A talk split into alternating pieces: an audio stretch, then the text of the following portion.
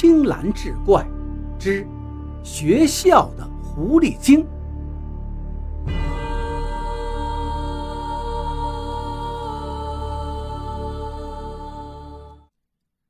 对青山中学发生的事件立案之后，李所长带着民警分别开始行动，在学校周边和几个村庄展开了调查。可是几天下来，李所长这边一点线索都没有，急得他嘴里都起了燎泡。这种事以前还真没出现过。难道对女学生施暴的真不是人，而是狐狸精吗？李所长觉得实在是匪夷所思，跟着两个民警也调查回来，汇报说，周边二十里内所有村庄挨个调查了一遍，没有发现可疑人员。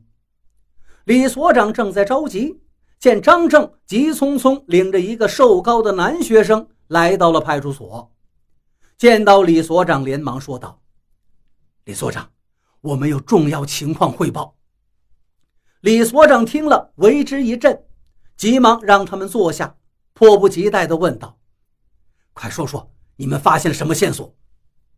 张正又是一边擦汗，一边指着那个男生道：“他叫张小乐，是他有情况汇报，而且这个事儿呢，他以前也跟我说过。我当时……行，你快说，有什么线索？”李所长急忙打断张正的话，转过头盯着张小乐。李所长之所以这么着急，是因为这件案子已经闹得学校里人心惶惶，好多女生都请假回家，不敢再来上学了。学生家长还有社会上也是议论纷纷，都说学校里出了飞天大盗。能从小洞里钻进屋里偷东西、强奸妇女，闹得十里八乡沸沸扬扬。尤其是家里有女孩子的，一到晚上都不敢让出门了。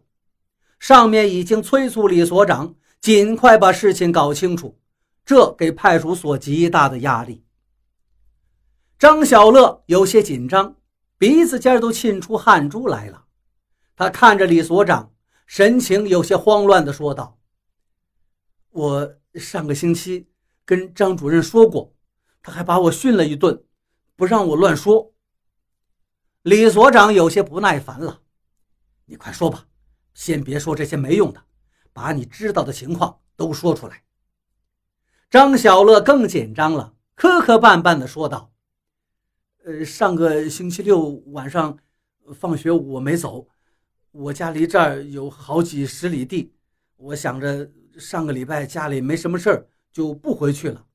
然后同宿舍的李大嘴也没走，晚上我们俩就在宿舍里玩篮球，结果不小心把后窗户打破了。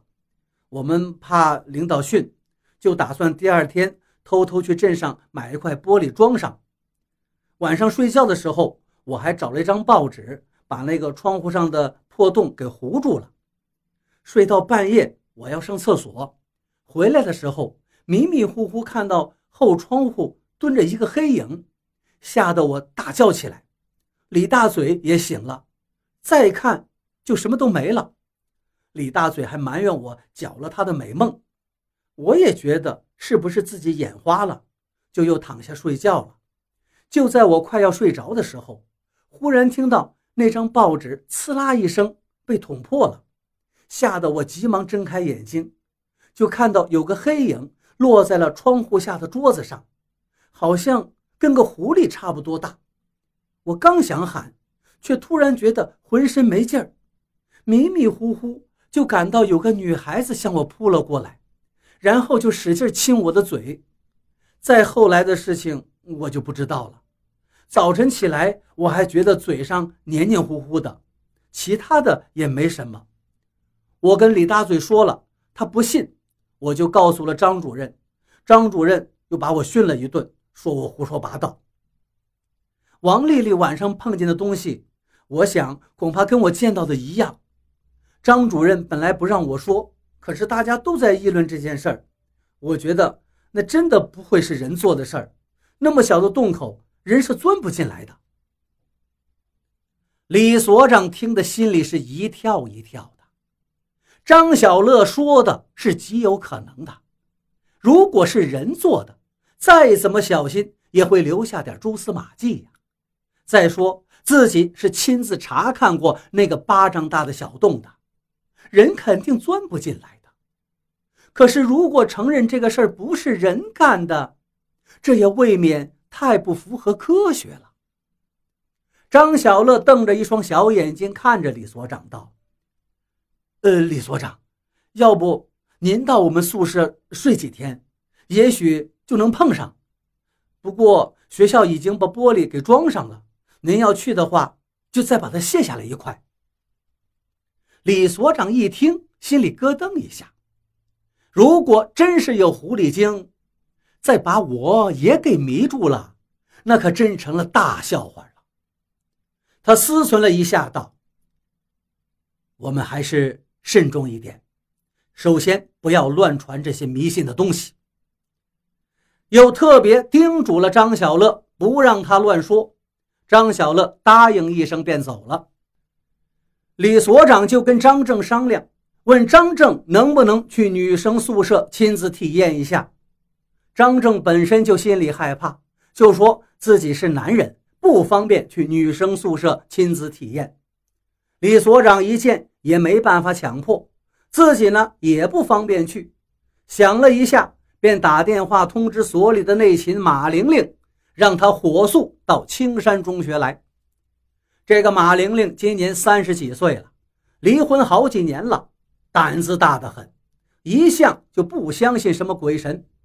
接到所长电话，她连忙赶到了学校。李所长在校长办公室跟他简单介绍了一下案情，马玲玲听后哈哈大笑，却连连摇头：“什么呀，李头，根本不可能！世界上怎么会有狐狸精迷惑人的事儿啊？这不符合唯物主义哲学呀！”马玲玲大学里学的就是犯罪心理学。